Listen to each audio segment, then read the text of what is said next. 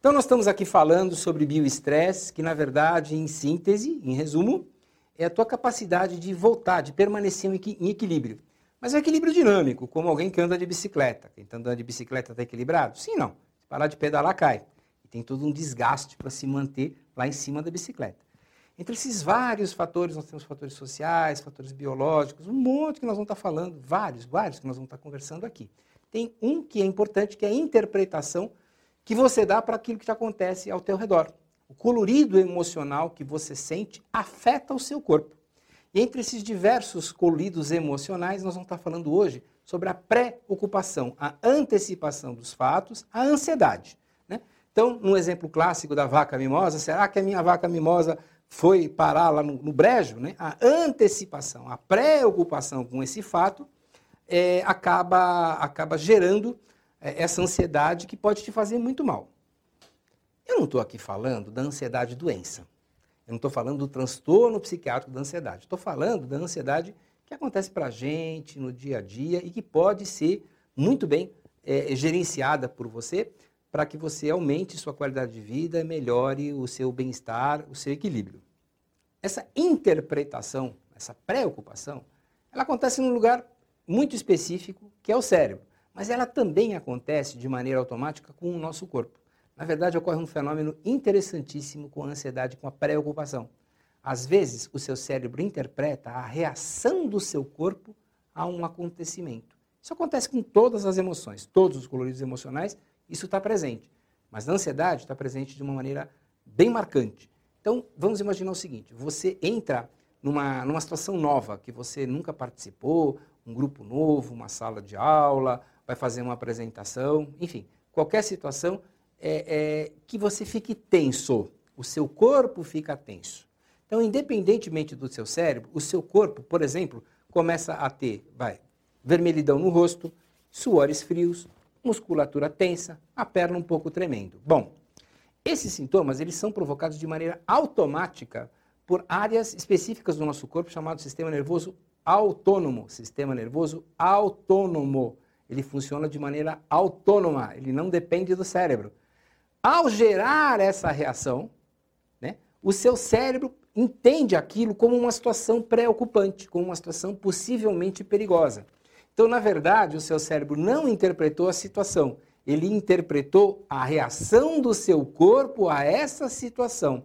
E por isso que em matéria de ansiedade, estratégias que mexem com o corpo funcionam tão bem. Se você aprender a, a, a técnicas de relaxamento, yoga, tai chi chuan, enfim, técnicas em que você harmonize seu corpo, a ansiedade naturalmente tende a cair. Além dessa interpretação que o teu corpo dá de maneira autônoma, independente da sua vontade, e só depois o seu cérebro interpreta, existem situações que o teu cérebro não interpreta o corpo para daí tentar entender o que está se passando. Não, ele olha diretamente para a situação. É uma pré-ocupação que acontece pelo cérebro, pensando mesmo. Né? Então, existem vários motivos para esse sistema também estar desregulado. Por exemplo, baixa nos transmissores químicos cerebrais. Por exemplo, falta de alguns micronutrientes que podem estar atuando nas tuas células, especialmente do cérebro. A homeopatia, a acupuntura, a medicina ou a abordagem ortomolecular, a fitoterapia têm excelentes recursos, bastante naturais, né, é, com muito menos efeitos colaterais quando comparados com a abordagem da medicina convencional, que podem ser, agir nesses casos. Claro que o seu médico vai saber se é adequado. Se você já tem um transtorno que é grave, que exige uma abordagem mais rigorosa, mais efetiva com medicação, não tem jeito. Tem que usar a medicação. Não sou contra a medicação alopática.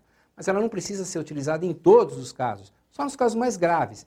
E assim mesmo, tentando primeiro algumas medidas mais leves. Essa é a minha opinião. Bom, mas, além disso, existem é, estratégias que você pode utilizar nesses momentos de, de ansiedade. Ah, uma estratégia, assim, fundamental, que você tem que saber, mas assim, olha, tem que saber, é uma estratégia básica de respiração. Então, tem uma estratégia básica que você pode aprender com facilidade, que não depende de, de nenhum remédio, que se chama respirar.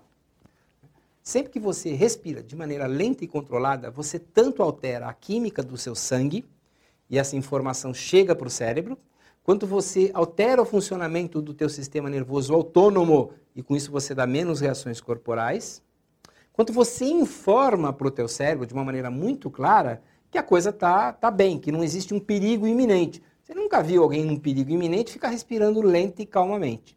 Só que teu cérebro tem um truque. Ele fala assim, olha, você respira lento e calmamente, ele fala, isso pode ser um engano. Eu não vou soltar aqui a, a, o, o, alarme vermelho, né? o alarme vermelho do que está acontecendo, porque eu posso estar sendo enganado por essa respiração. O grande truque é que você, para você respirar lenta e calmamente, tem que ser em torno de 20 a 30 segundos. Antes disso, o teu cérebro pode achar que é alarme falso. E a respiração é muito, muito, muito fácil. Eu vou estar fazendo aqui para você aprender. E só lembrando o seguinte: ninguém aprende a nadar quando cai na piscina. Quer dizer, quando estiver afogando. Você tem que aprender a nadar antes da piscina para não se afogar. Então você tem que exercer, praticar essa respiração muito antes de você ter problemas de ansiedade. Então essa, essa é, uma, é uma pausa que você deve fazer periodicamente durante o dia para respirar, soltar a musculatura, para que o teu organismo não fique informado erroneamente de que a situação está perigosa. Você tem que relaxar a musculatura propositalmente, porque essa informação chega ao cérebro. Né? Você tem que a, a comer várias vezes ao dia, a cada três horas mais ou menos, para que não haja uma informação errônea para o seu cérebro de que você está passando fome. Senão ele vai te gerar inquietação. É obrigação dele te tirar da cadeira e fazer você comer. Então você come, né? E ele entende, come qualquer coisinha, mas ele vai entender que você não está em, em risco de vida. E finalmente, você vai respirar. Essa respiração, então, durante no mínimo 30 segundos, de maneira lenta e pausada. Como? Respira pelo nariz, segura um pouquinho e solta pelo nariz. Eu vou fazer uma vez para você ver.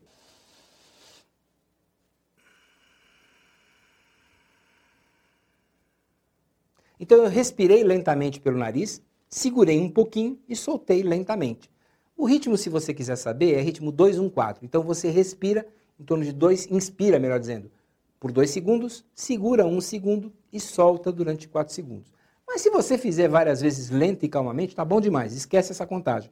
Basta que você respire lenta e calmamente durante 30 a 60 segundos, aproximadamente de hora em hora. Faz uma pausa, né, não fica muito tempo sem se alimentar, solta a musculatura para não dar uma informação errada para o seu cérebro e faz essa respiração lenta. É fácil? É quase medíocre de tão fácil e é de graça. Portanto, meu amigo e minha amiga, muita gente não vai querer fazer porque a gente gosta de coisa complicada. O ser humano gosta de desafio. E esse não é um desafio, porque é muito fácil de ser feito. Olha, toma uma decisão, tá? É fácil, é, é, é de grátis, é de graça e é muito eficaz. Então, por favor, faz isso. Não fica muito tempo sem comer. Relaxa sempre que puder a tua musculatura para não dar uma informação errada para o teu cérebro e respira lenta e calmamente durante 30 a 60 segundos. Muito obrigado.